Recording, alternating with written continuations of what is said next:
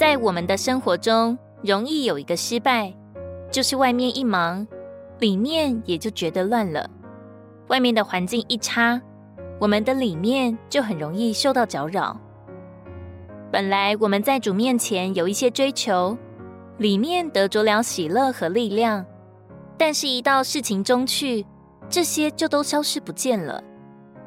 神的话是说：你们得救在乎归回安息。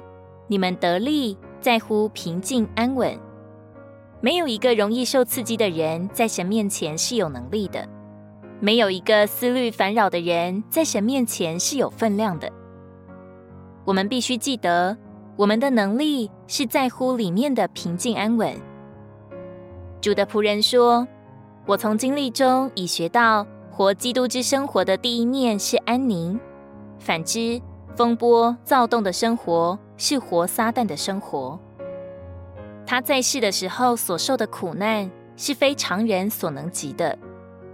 然而，他在极其为难的情况中，留给了我们那一句无比有力的话：“我仍然维持我的喜乐。”基督徒的生活就是要有里面的平静安稳。我们不能盼望离群独居或凡事顺遂。我们却能盼望，在忙乱纷繁之中，我们的灵能不受搅扰，里面仍然是十分安静喜乐的。事情可以再多一些，再糟糕一些，但我们的里面是安稳平静的。我们所得着的平安，乃是里面的平安。如果深处是安静的，无论什么都不能击垮我们。就像最猛烈的暴风冲击海洋的时候，弄得波涛汹涌，船只飘摇，却不过搅动海面下数百公尺深的水，海的深处丝毫未受影响。可以说是表面浊浪排空，内部平静安恬。基督徒可能在外面的环境上遭遇狂风骇浪，但若是与主交通，更新奉献。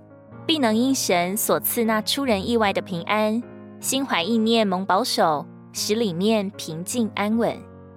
于风浪中仰望，于急难中信托，这种深处的平安是世人没有的，是基督徒独有的得胜。提摩太后书一章十二节，为这缘故，我也受这些苦难，然而我不以为耻，因为知道我所信的是谁。也深信他能保守我所托付的，直到那日。如果你喜欢我们的影片，欢迎在下方留言、按赞，并将影片分享出去哦。天天取用活水库，让你生活不虚度。我们下次见。